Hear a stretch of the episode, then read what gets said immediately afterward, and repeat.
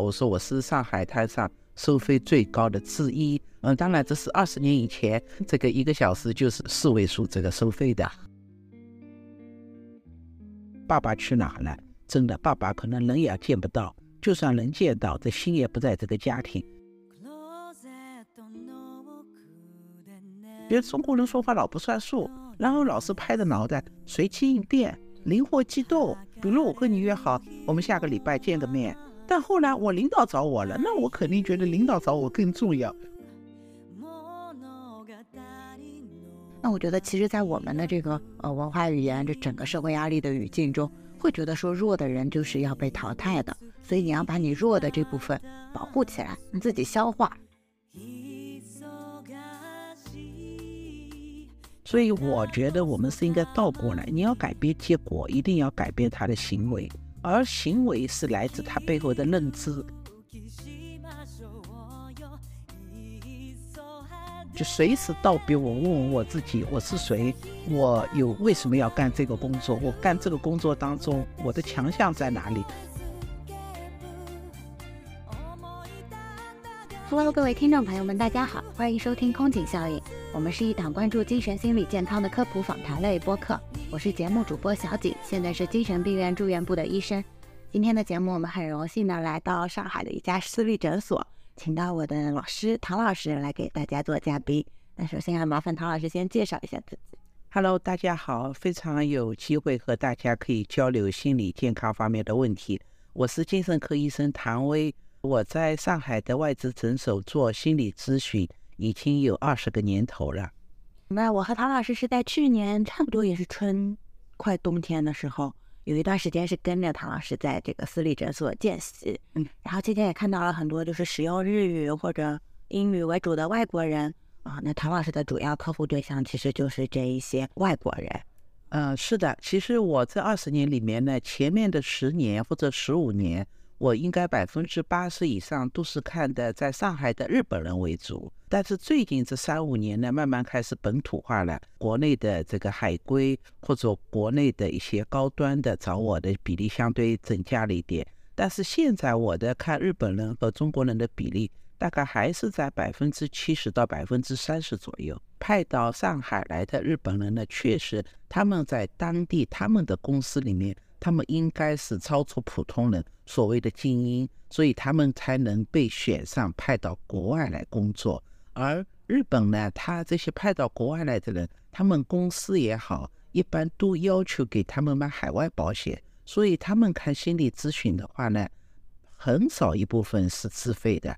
应该他们百分之九十都是保险公司 cover 的，所以这也为他们方便就医或者没有经济负担的就医提供了这么一个条件。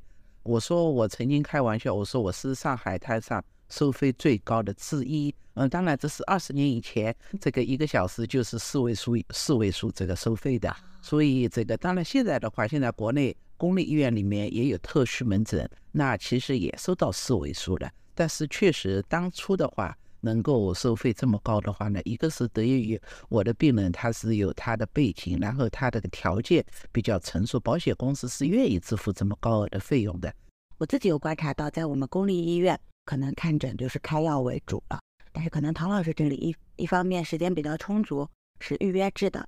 那就是这个开药、问诊、诊断和一些心理疏导。当然，可能我这边呢有一个比较不一样的这个优势，就是因为我在日本待过时间很长，我待了十二年，所以对我来说用日语沟通是没有障碍的。所以这也给他们提供了在上海这个平台可以用日语正常交流做心理咨询或者看精神科。那这也是因为这一些天时地利，才导致了这个可能我主要是在上海做日本人。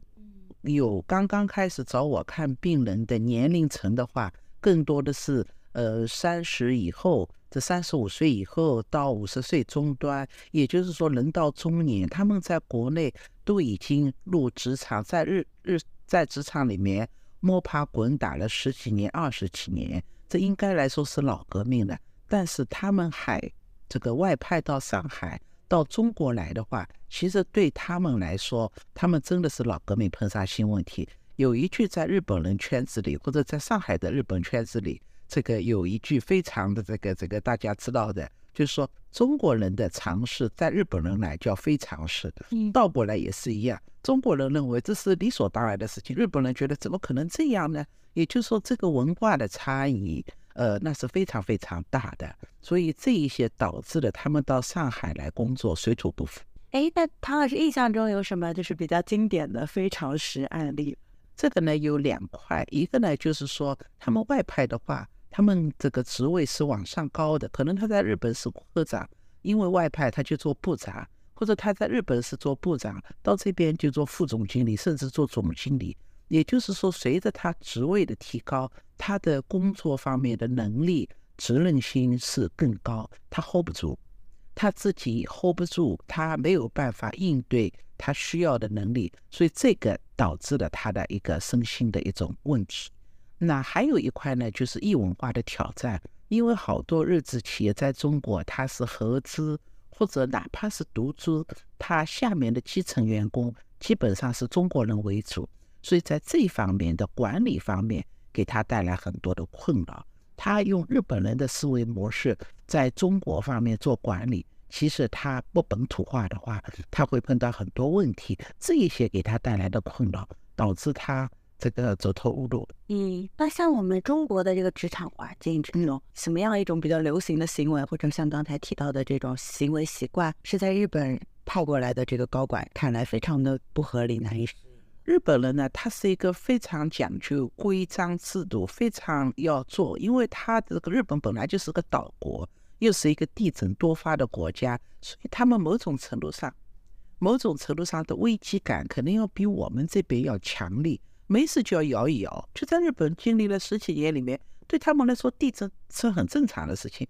那我们在国内的话，地震这件事情绝对哇，那这个就在七十年代那地震的时候，大家都不用干活了，天天就把家里有的钱都吃掉喝掉，都觉得世界末日到了。但日本人就是这种地震也好，或者一些泥石流、自然灾灾灾害也好，对他他会觉得生活当中这是一种，所以他做那种危机预案。或者他做什么问题？日本人有一个企业里面有一个传统的叫“火连手”，就“火连手”是一个菠菜这个名字，但是它就三个字的一个谐音，“火”就是“火锅锅”，就是报告；“连”就是“连那锅”，就是联络；“说说”就是呃“连火连手”，“说”就是说当，就是相谈，就是说碰到什么事情，我们要学会报告，我们要学会联系，我们要学会沟通，所以他是有他的一些。这个做事情的方式方法，而这个我们好多国内的一般员工，我都觉得你需要就讲一个最最简单的细节：日本的上班的人，不要说上班的人，连家庭主妇都有一本手账。你看到了每年十月份，日本人小的百货店也好，或者百元商店也好，都会买手账，每个人都会手账。然后拿好以后，从今年十月份一直到明年的十二月份，他都会有。然后，比如我和你见面，说我们哎，我们下一次，我们可能每一个月一次，或者我们是每季度一次见个面。那我们下一次就三个月以后，大家就会把这个时间写在手账里面。当中这三个月不会碰到什么事情，三个月以后的讲好那天还是会再联系、再沟通、再见面。但你说我们中国的一般的人，首先没有拿手账的习惯。然后我们好多都是这个礼拜的约定，这个礼拜约不可能约到下个月，还不要说三个月以后。所以这就是日本人的他的一种文化，或者给他带来的一种行为方式。所以在这里面就会有一些误差，觉得中国人说话老不算数，然后老是拍着脑袋。那可能我们中国人更适合叫随机应变、灵活机动，然后优先顺序。比如我和你约好，我们下个礼拜见个面。但后来我领导找我了，那我肯定觉得领导找我更重要，我就会把你这个事情推掉。嗯，那他们一般来说，他们不太会这么做。嗯，其实就是因为他们整个民族可能都是这样，所以大家的行就是行为，大家的日程都很容易敲定。对，那像我们的话，可能。我不是我自己想随机应变，而是我的领导 是随机应变的。我的工作安排其实也随机应变的。对，那讲一个就是这个这个案例啊，或者是那我我曾经回国以后，我在上海的日本领事馆，我做了十年的医务官助理。那我有一任老板呢，是一个女的医务官，她是她所谓她是国际派的那种啊，她在欧美留学，然后也是非常的这个优秀，然后后来进入外务省做医务官。然后他第一年刚刚来中国的时候，正好那个时候就是这个哦，一七过那哪就是五一二零幺五七吧，大概零八到一零年之间，他在上海派路派人的。那个时候呢，就说对这种方面传染病啊、感染病啊，是非常的就是在意，因为有过，尤其我们中国经历过 SARS，对不对？然后呢，所以呢，他在医务官这个角度，他要做预案，他又想，万一发生到什么程度，那中国的医疗有多少床位是可以应对的？然后，那这种情况下，日本的侨民要不要撤离？他天天就纠结这个事情。然后老是让我和传染病中心和工卫中心去联系要数据，那人家每次给的数据都是不一样的，然后他就非常的郁闷，他说怎么可以这样呢？你们怎么做事情怎么可以这样的？这个这个就等于说真的是不负责任。后来这是第一年的反应，他非常的这个。啊，然后我也被他憋得走投无路，因为我每次都是很诚实的问，那人家都是每次给我的数据都是不一样的。他刚开始觉得你你你在旁边搞鬼，或者你的工作能力有问题，但我也没有办法说谎。后来等到第二年，他慢慢知道，哦，中国的国情是不一样的，因为在日本是不可能发生，他一定是就像国委要讨论一个方案。他一般是明年我们这个地方要改变一个，要提早一年半年告知，然后一年以后才会实行。那可能我们就是雷厉风行，比如说明天开始我们有这个政策变化，可能今天晚上发表，明天开始全部执行。所以我们的执行力是远远超过他的认知。但是刚开始磨合当中，哇，真的是我也是非常委屈，我真的觉得冤也冤死了，怎么也讲不明白，因为他没法理解。就我们这边的这种行动力，可能是比日本人的这方面的效率要高得多得多。但是我们做预案这方面的意识和能力呢，确实和日本人比是不一样的。就像最近，其实我们国内也比如说经历过疫情呀，然后包括你刚才说的政策上的变动，就可能由于一个政策上的改变，课外补习班相对来说比较难进行了，以后那可能整个行业，整个这个补习班行业就受到影响，很多老师就面临失业。嗯，其实也是。近几年就是国内也是有很多的动荡，但是好像国内的年轻人或者国内的职场人，他面对动荡之后更容易是一种失望和摆烂，嗯嗯，而不是说我提前去做更多的一样，好像是一种焦虑。但这种焦虑好像并不能通过我落实很稳定的计划而去缓解，好像反而变成说我去做稳定的计划是一件没有意义的事情，因为动荡随时都会来呀。嗯，确实是。其实日本人的话呢，最最努力、最这个、这个、这个最能够拿到实际的这个福利的呢，他们是战败以后那一些日本人，就战败以后，因为他们在一片废墟上重新要奋斗刻苦。我在日本留学的时候，我曾经也做过这个阿鲁拜多，就是做过的做勤工俭学。那我记得我在一个这个中华料理店打工的时候，那老板娘就告诉我说。我们想当初开店的时候，我们一年三百六十五天，我们只休半天，就是大年也休半天，其他的时候都是年终无休的。就是他们靠了那种真的是不吃不喝的勒紧裤腰带，他们干了二十年，所以他们就是战后这个经济超速发展，他们也是获益的。但是他们这个孩子或者他们的孙辈，反而现在日本也有那种叫 working poor。就说这个叫哈达拉基病不，你躺平了，你拿个补贴，政府补贴，可能也能拿个呃八万十万日币啊，那八万十万日币就和人民币就是四千五千。那但是你要干活，拼死拼活干，扣掉税，可能你拿到也没有拿到二十万，就是二十万就是一万左右。嗯，所以我们近几年其实也可以观察到，就是日本的很多年轻人他也是躺平的，所以是对，因为他也没有目标。其实，在日本现在机会也很少。那一般来说，不就说失落的二十年嘛？这个真的真的辛辛苦苦多少年，一夜回到解放前，这就在日本是可以这么说。因为当时最厉害的时候，和巴布尔泡沫经济相比，日本的房价是跌到十分之一的。就这个成家立业，对他们也非常不是一件容易的事情。现在日本的这个这个生孩子的生育率是降低的越来越厉害。为什么就是这些正常的成年人，他觉得看不到目标，看不到希望，生活给他带来更多的是压力，所以他也不愿意结婚，也不愿意承担生儿育女的责任。所以，其实，在日本的社会也有很多现代的现实的问题在挑战他。所以，他们其实包括小孩子不上学啊，然后年轻人不找工作，就是那个 hikikomori，蹲在家里，这个是日宅族，对对对，嗯的问题，其实还挺严重的。像我自己，就是我前段时间翻译了很多，就是日本大概是两千年左右提出的一些心理疗法的这种呃文献，然后这个文献中有就有提到他们当时的一个背景，一方面是这种工作的机会啊什么，确实比刚开放的那几年，就是他们的父辈只要努力工作，肯定就会晋升啊，赚到很多钱，开始这个整个社会环境已经不一样了，经济变差，然后另外一方面就是说他们传统的那种集体主义。是，其实是消解了，大家很难把一个公司的兴荣和自己的这个人生价值捆绑在一起。那社会进步了以后，每一个人对个人的这个价值感的追求其实是会变高的。但是好像这种个人主义又不像在其他西方国家那样这么受到追捧，就是心里面是想追求一个个人成功的事业，但是可能周围的环境还是说啊，你要为公司贡献，你要为家庭贡献。那这中间就有一个矛盾。所以两千年左右。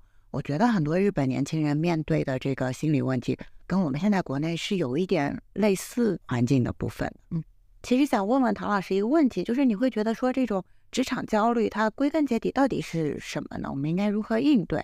比如说从这个人际关系层面呢，或者自我价值感的层面。嗯嗯。然后其实职场焦虑对，确实对我们现在中国的社会来说，也是一种常态。可能你看我父辈的这个，现在他们都八十多岁，那在他们这个年代，他们只要有一份还可以的学历，那他们就能找到一份稳定的工作，就从一而终吧。很少像我父亲、母亲他们会跳槽这一说法，他们也不需要，他们都是在国营企业里面上班，然后国家就是负责他们的生老病死，所以他们这个年龄其实。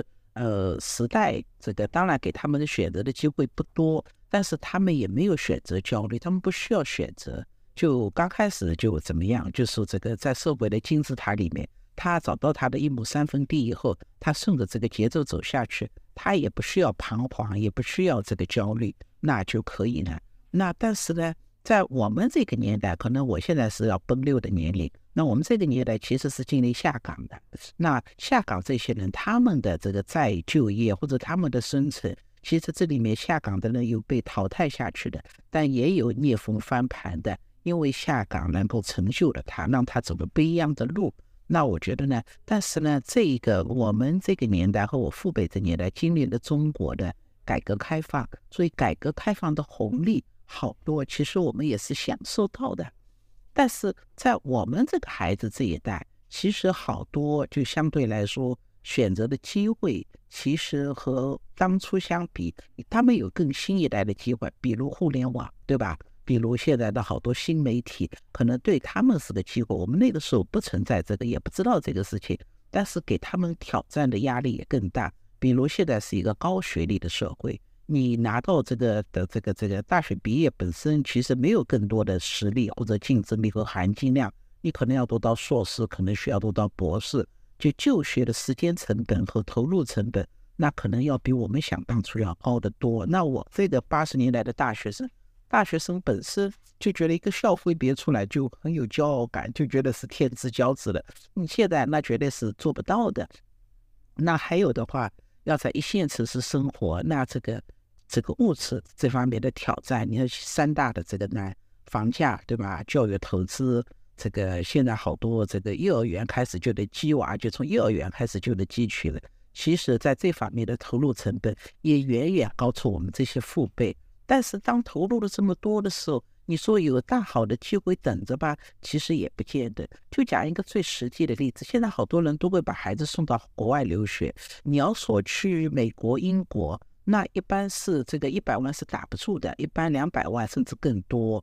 那你回来以后，他们拿了国外的学位，你说回来他有十万年薪已经很不错了，他不可能一下子回来就有百万年薪的。所以这些投入他能不能收得回来，好多都是未知数。好多海归在家里面，他不是归来的归，变成乌龟的龟了。就好多海归以后，他回来反而水土不服，他也没有他的人脉，教育体系也不一样，反而他很难适应在中国社会里面找到合适的位置。所以我觉得这都是现代社会的这一些挑战给现在的年轻人带来的压力。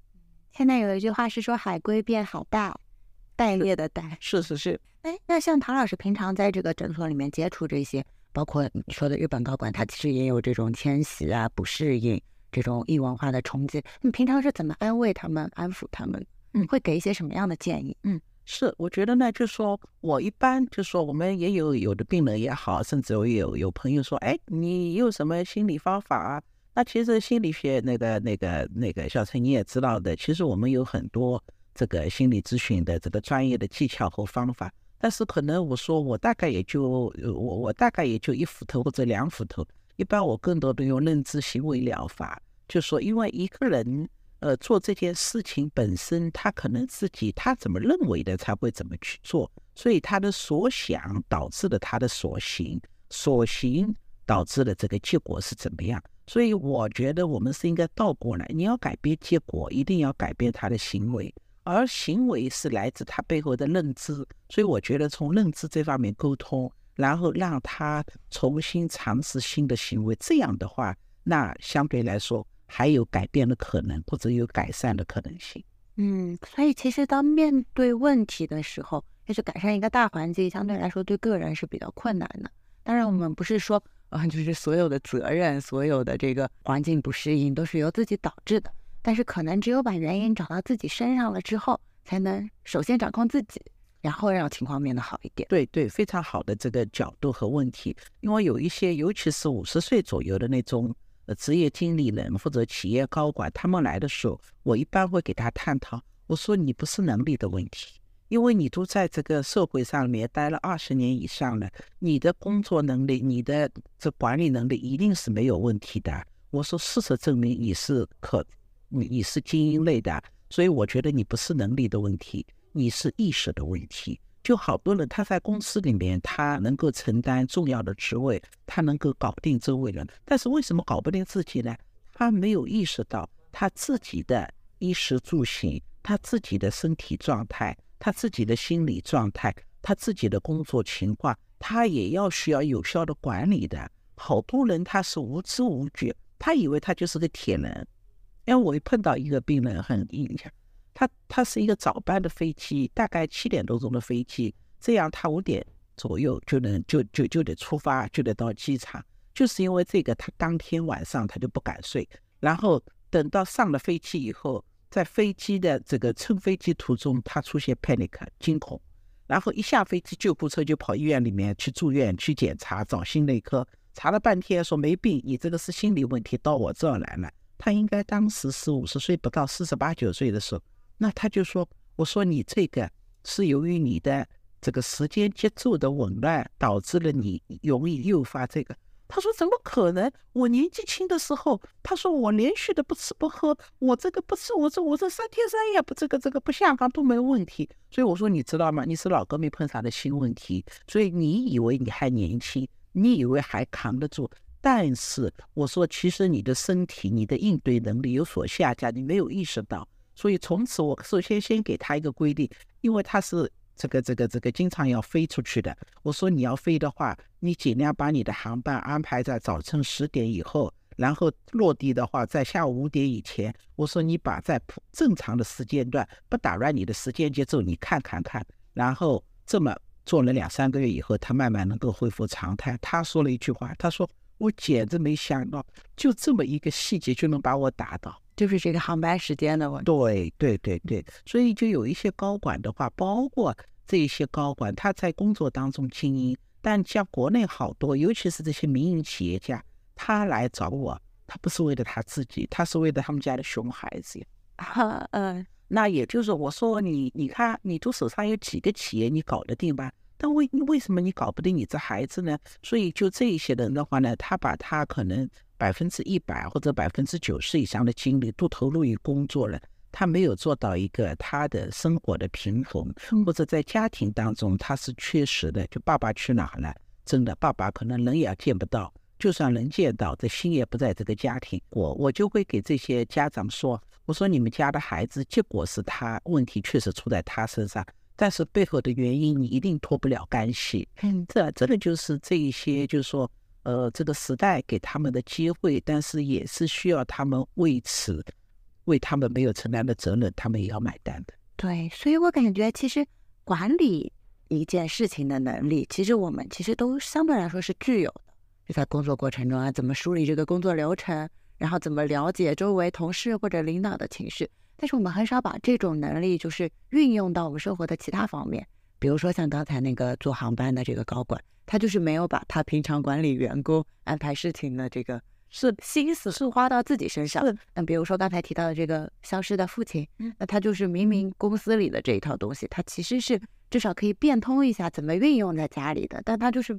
没不会想到这一次，对，所以就说对我来说呢，可能就是说，呃，来访者人的年龄、他的背景、他的社会工作的这个职位本身，也是我需要评估，然后用什么样的方式方法和他们沟通。比如这个四十岁或者四十五岁以后这些高管，我更多的告诉他们，你们不是能力问题，你们是定位有问题，说的难听点，你们的态度有问题，你们以为你们自己不需要管。那这个这个这个随时可以在你的心目当中，其实一个早晨一个航班就能把你放倒。那他们就是说低估了他们自己的身体的这些承承受的这个承对现在这些压力的这些适应的挑战力。那但是对有一些刚刚进职场的话，那可能他们的话给他们的沟通，他们可能是能力有问题，他们需要做好一个自我管理，怎么样的让他自己的。管理能力有一个更好的一个提高，这个对他们的减掉工作压力或者生活压力一定是有帮助的。所以我觉得咨询对我来说最有趣或者最大的挑战就是一定是量身定制的，一定是个性化的，没有办法像看全科医生感冒基本上差不多哦。这个这次感冒是病毒感冒，这次感冒是细菌感冒或者支原体感冒。那我用的药大概差不多，但是我们同样都是可能我们用的药里面差别看上去不大，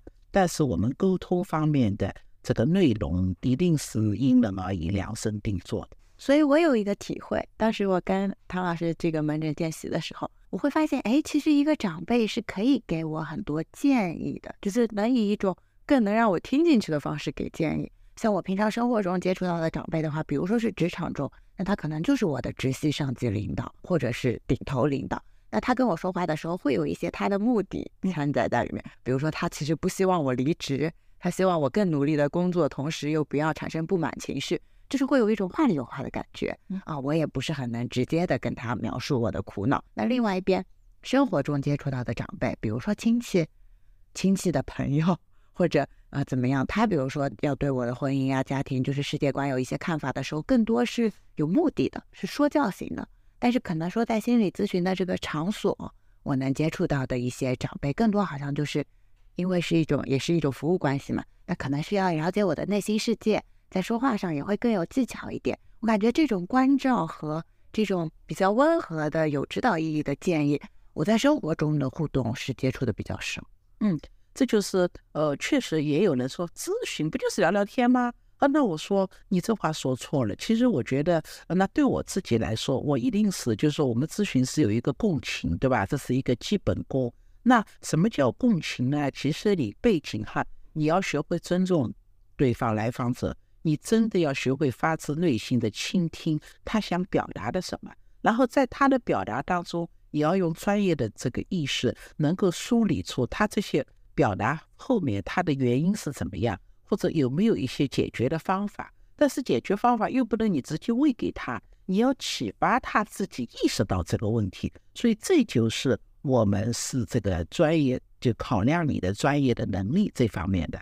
那我一直说，我说有的时候也有这种自己好朋友或者是认识的人来有什么事情自己的烦恼来问我，那我就开玩笑我说。你要听收费的 还是不收费的？嗯，那他就问什么意思？那我说我不收费的，那我们就是朋友，对吧？那你要说什么？我我我该附和你就该附和你。我说那个该说你好就说你好，对吧？我说我肝胆相照，我两肋插刀。我说那这个是不收费的。那我说要收费的话，那我说我要更多的要评估，我要客观的。我说这样的表达我能帮到你什么，或者你有什么更好的改变吧？我说这就是收费的。我自己也挺有感悟的，岔开去聊一点，就是因为我现在在做采访这件事情嘛，有的时候接触一些嘉宾，他会就是给我一个反馈，他就说，哇，怎么还有你这么温柔的精神科医生呀？就是把我跟他的门诊医生进行了一个对比。然后那个时候我就会泼他一盆冷水，我就说那是因为我在休息时间，我作为一个采访者，我是其实是作为主持人在跟他接触。嗯啊，那可能就是真的在门诊遇到我，又是另外的一个工作状态。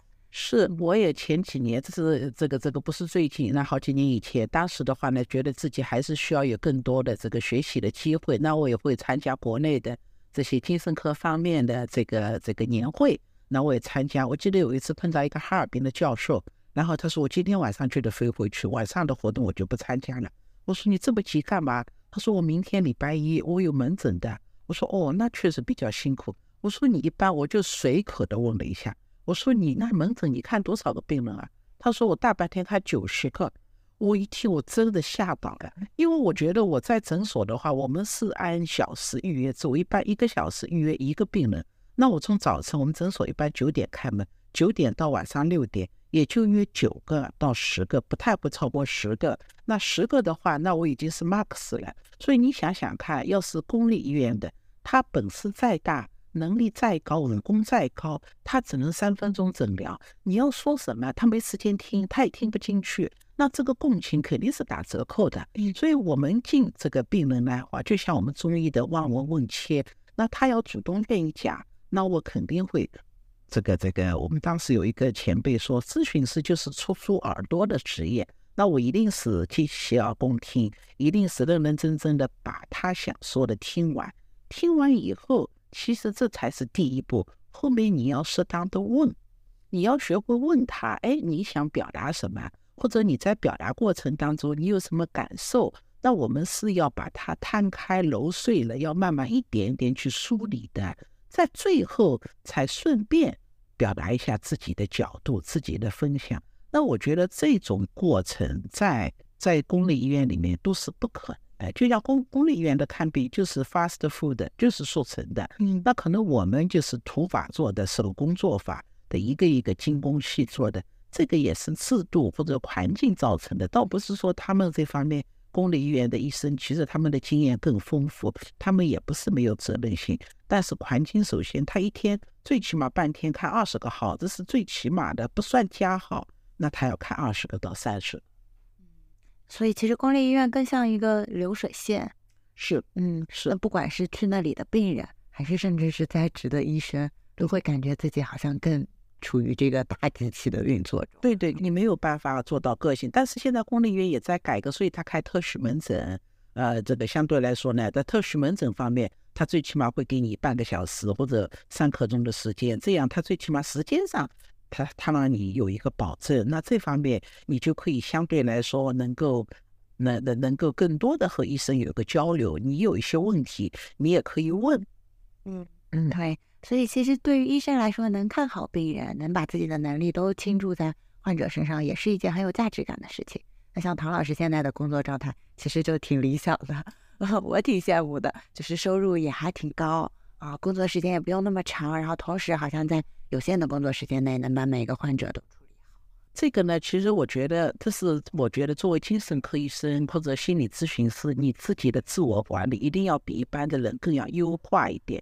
因为你想一想，你自己都是带着满脑子的烦恼，或者你自己都是在这个有焦虑、有情绪的状态下进入工作的话，那一定是对病人也是不负责任，或者效果一定打折扣的。那我有一个八十分的原理。就人的最好的状态是一百分，其实很少有人能够在一百分的，就是过去绝好的状态，这是很少。但是我要求我自己，但凡我进入诊所开始看病了，说了实话叫收钱了，那我一定让我的状态在八十分以上，哪怕我早晨九点进诊室，到晚上六点，我觉得我的状态也是在八十分以上。所以他们这种情况下，你才能够，呃，来访者他说话，你有耐心听。然后你也能够能够捕捉到他表达的背后，它意味着什么？嗯，所以一方面就是对自己的调动，这个可能是要训练的；还有一方面，我会想说，就是有的时候其实要放下一些完美主义。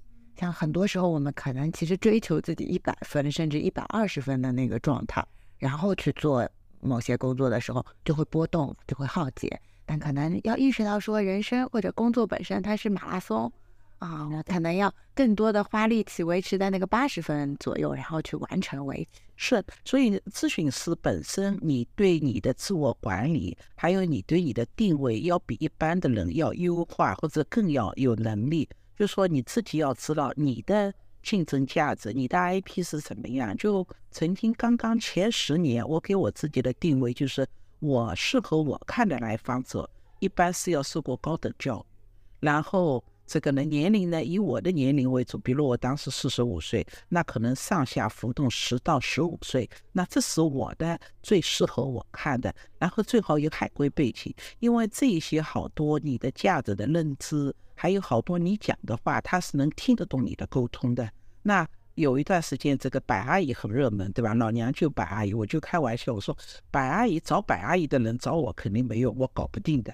我说，那可能找搞的这个这个这个不适合找白阿姨，觉得和白阿姨之间沟通语言不多的，可能找我更合适。所以我觉得咨询师本身，你也要自己评估，或者自己要意识到你的适合的来访者是哪一些人群。那唐老师这种就是对自己的认知，包括对这个市场的认知，你觉得大概是在什么时候形成的呢？是，是我是人到中年开始转入这个行业，所以可能我当然自己不说这个。呃，菜场经济如履薄冰，所以我自己也是非常有自己有动力，当然也有压力。所以我不是刻板的这个心理医生、精神科医生出身，所以我自己在这个过程当中，也就是说，我有刚需，必须就随时道别我，问问我自己，我是谁，我有为什么要干这个工作，我干这个工作当中我的强项在哪里？那我得告诉人家，尽管我这个活才干了三年，才干了五年。但是我做的东西不比人家干了十年、二十年的差，那这样的话，你一定会自己主动的去评估你的优势，也会让你自己对自我管理的意识会更强烈。嗯，哎，那唐老师还记得自己更年轻的时候吗？就是还是职场新人的时候。啊，那我其实我有两段职场新人的时候。那第一个就是复旦医科大学毕业以后，分入华山医院做外科医生。那那个时候就是完全是体制里的模式，然后自己也觉得，你看你哪里上班，华山医院啊，就是就就这个名声就在上海的话，大家都是觉得非常知名的，所以你就享受着这个红利。那这个时候对自己的能力也好，对自己的服务意识也好，其实我自己觉得是绝对不够的。但是当时的话呢，在这种环境里面，没有人挑战你，也没有人质疑你，所以也没有觉得自己有什么不妥的地方，就这么糊里糊涂的过了几年。正好九十年代改革开放以后，大家都是有出国留学的潮流，那我也在这个潮流当中被裹挟的去了日本。那在日本生活了十几年，再回到国内，四十岁再回来，然后重新回归职场。当然，我的职场有两块，一块就是。在上海的日本领事馆做了一份朝九晚五的工作，做了十年。那这份工作的话，那相对来说呢，就是说，呃，你只要是按照老板的要求你做到，基本上也就能够有交代了。再说，他也没有也没有很多的对个人有 KPI 这个考考核的这个，但更多的是我自己就是说走了一条比较少有的，我自己转入精神科医生。然后在上海做心理咨询，那我觉得这一方面呢，我真的是觉得打出了十二万分的精神。因为我当时觉得我在日本的时候，我想我回去以后我能干什么呢？我的同学都是在医疗行业里面，都已经是他们每个科室的佼佼者，真的有的都已经是变主委了。那我和他们比，我连一个我还是一个住院医生的这个身份，我也没有在。这个体制里面做到进阶，我也没有做主治医生，做这个这个主主任医生的这种可能性。那我觉得我自己要给我自己这个给做一个什么样的一个牌照？你到哪里，你总归有自己有一个履历书可以告诉人家。那我觉得啊，我在日本学了一个拿了一个博士学位，那医学博士，我觉得这个还是可以拿出来炫耀一下的。但是其实医学博士本身你没有什么含金量，你没有办法着落。那着落的话，我觉得做心理咨询，我应该比一般的人要有优势，因为好多读心理咨询的人他没有医学背景，嗯，而有医学背景的人呢是不太愿意去干心理咨询的。那我又有医学背景，又在这个心理咨询上，我也有我必须的这个上岗证、敲门砖。关键是。其实好多咨询它是需要生活的历练的，他所以有的你说这个医学学这心理学的博士二十多岁，他也没有进入婚姻，他也没有这个陪伴孩子的这个，你让他去做亲子教育，你让他去做夫妻婚姻情感，他只有是理论的东西，他没有实际的这种东西，hold 不住。嗯，还有我觉得也是说服力、说服力的问题。哎，这个多音字现在是怎么读的？嗯，然后可能就是甚至一个博士，他这个理论方面是充足的，比如说他见过的个案够多，其实也是一种证据、实践经验嘛。但是他看上去太年轻，他拿不出自己的例子的时候，其实对来访者的说服力是会下降。对，所以我们心理学上不有一个自我暴露嘛？自我暴露其实是一个双刃剑，你过度的自我暴露，好多人觉得不专业。但是你对来访者来说，你的自我暴露可能给他更有说服力。对，就举一个例子，那我是五十岁以上前后经历过更年期，在更年期的最厉害的阶段，我也吃过三个月左右的抗焦虑药和安眠药。当然不不是，那那段时间是每天吃，后来慢慢就减了，现在基本上就完全不需要了。所以当有一些这个受过高等教育的女性精英，她。碰到更年期的问题，我建议他吃药的时候，他第一反应就是我怎么需要吃药？难不成你把我当个神经病？他一定是排斥。那我会说，其实我自己我也吃过三个月的药。这个时候他的神情、他的感受度就不一样。然后最后我再贴了一脚，我说我这次给你吃的药就是和我自己吃的药是一样的，还没吃，他的接纳度一下子就好了。嗯嗯。所以其实我感觉自己做精神科医生的话，会对这方面的。就是药物可能做之前是会有这种恐惧排斥的情况，但是比如说自己看的多了，接触的多了，也具备这方面的理论知识，遇到问题的时候也比较容易，比较是。因为呢，只要我本身我是出生在一个医学世家，那我我们是每每一代人这个祖辈已经好几代，到我可能到第九第十代了。那当然，呃，我我的爷爷那辈都是郎中啦，都是民间郎中。那也就是说，但是我尽管出生在医学世家，但是我其实。个人对药，我并不是有碰到一有问题就吃药，我对药多多少少还是有一定的排斥，所以我自己当时评估吃药，其实我也是纠结和犹豫过的。所以呢，而且到我这儿来的病人，他们自我的认知都非常好，教育程度很高，而且到了这个年龄都是管理层，他都是指点人家、指点江山的人，所以一下子要让他作为病人的角度接受。你是一个弱者，你需要药物的帮助，这对他的心理挑战是非常大的。所以这个时候呢，我这个我一般分两步走，我会和他评估一下。我说，其实我们咨询呢一般是综合治疗，综合治疗就是药物加咨询。我说，单一的治疗效果肯定不如综合治疗，但你这种情况呢，我个人建议吃药物对你会有改善。比如具体改善在哪里，我能给他讲清楚、讲明白，但是我也留了个后尾。我说，不过你自己的管理有改善的话，我们不一定吃药，我们可以试一个礼拜或者试两个礼拜，后面再评估。到这些情况，你把主动权一般给他的时候，他的接纳度、他的思维模式一定有改变。等两个礼拜左右再来看，我说你通过自己的管理，你有没有改善？你觉得这个改善程度你满意的，那我们可以不吃药。但你觉得？其实并不满意，或者他对你带来的困扰影响到你的工作和生活，我们要不要用药物试试？这种时候，不说百分之一百，百分之八十的人他会从当初的排斥到愿意尝试。嗯，所以其实吃不吃药。更多的时候，有的时候自己有主动权，然后其实是吃药这个行为是自己愿意改善自己生活的一个方式方法。对，是，对，嗯，而且呢，吃完药以后，你的 follow 也很重要。一般我会有一个这个习惯性的，或者我的一个三斧头之一。一般病人吃完药一个月左右，我会让他自己评估一下。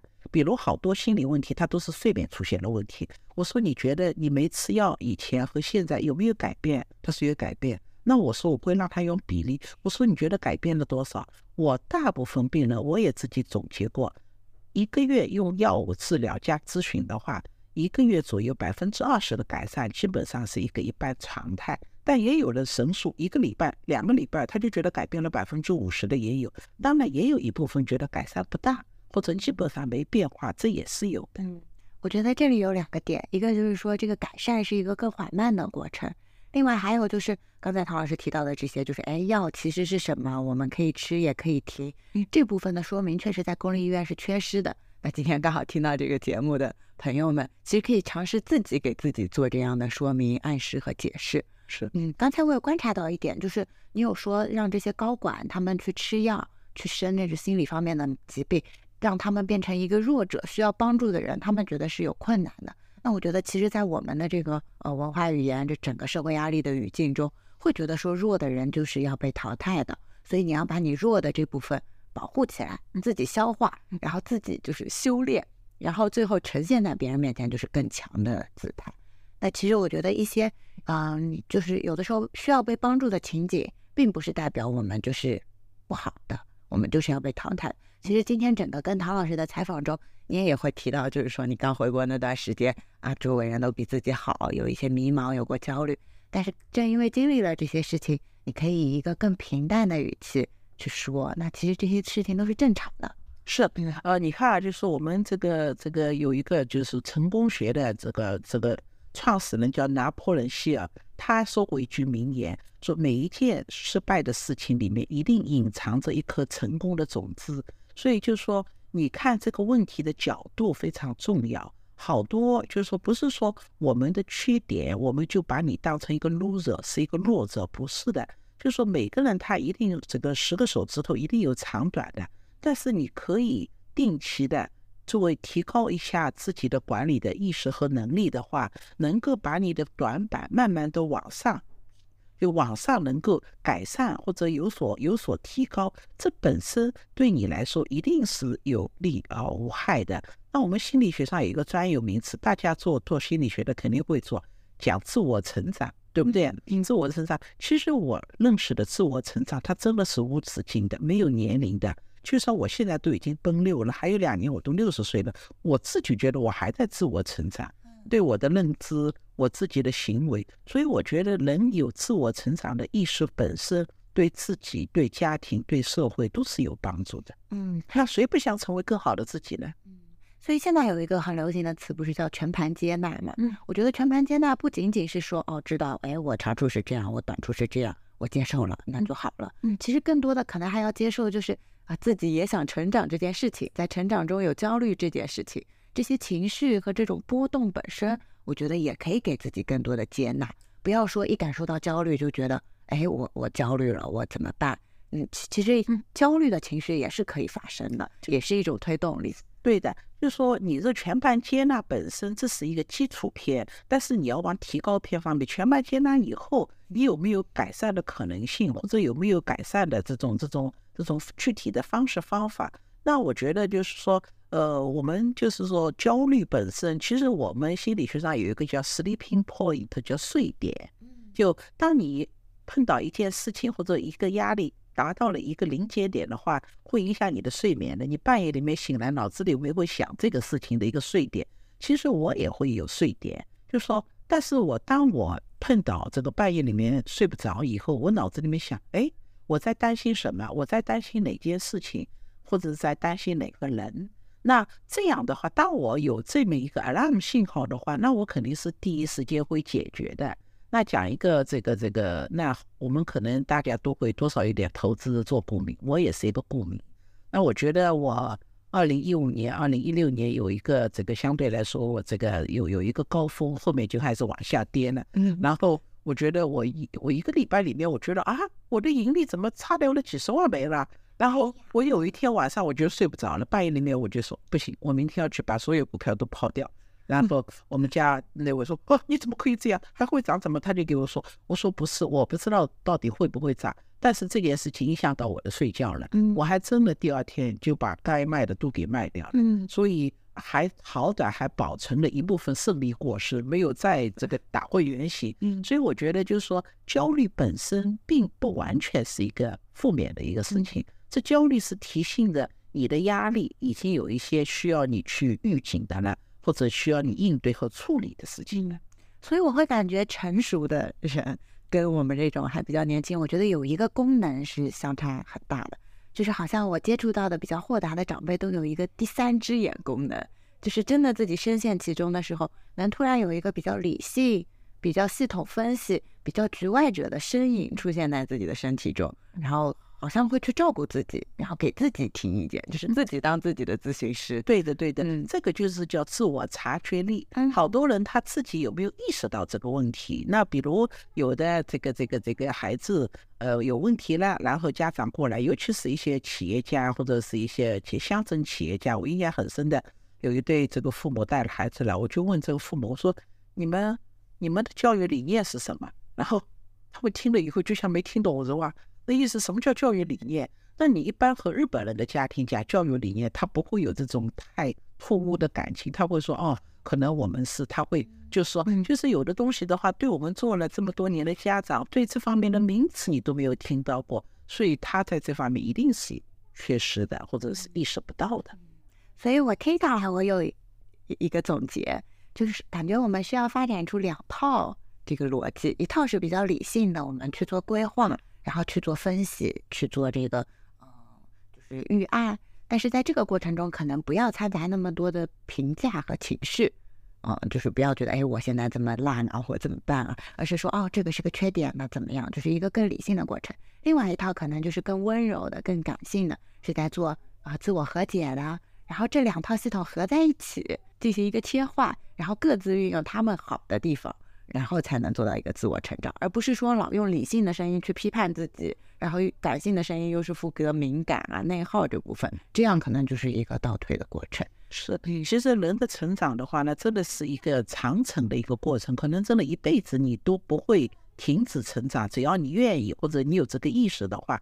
但是其实我们我们这个文化有非常好的优点，但是也有一些就是说可能有的家庭没有意识到的。比如这个一个孩子的成长，大家家你说不爱孩子的父母肯定是没有的，但是有多少父母会有意识的培养孩子的健商，对吧？健康的身体才是所有的事情的一切。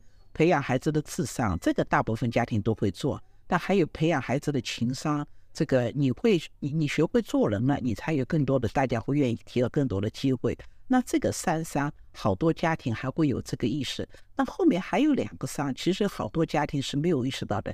一个就是财商，有的人他是高管，但是他还是一个，他还是一个负债很多的，对吧？他永远是这个收入跟跟不上他的消费，那就是你怎么样的学会你的财务管理。那还有一块就是逆商，其实人是会需要逆境成才的。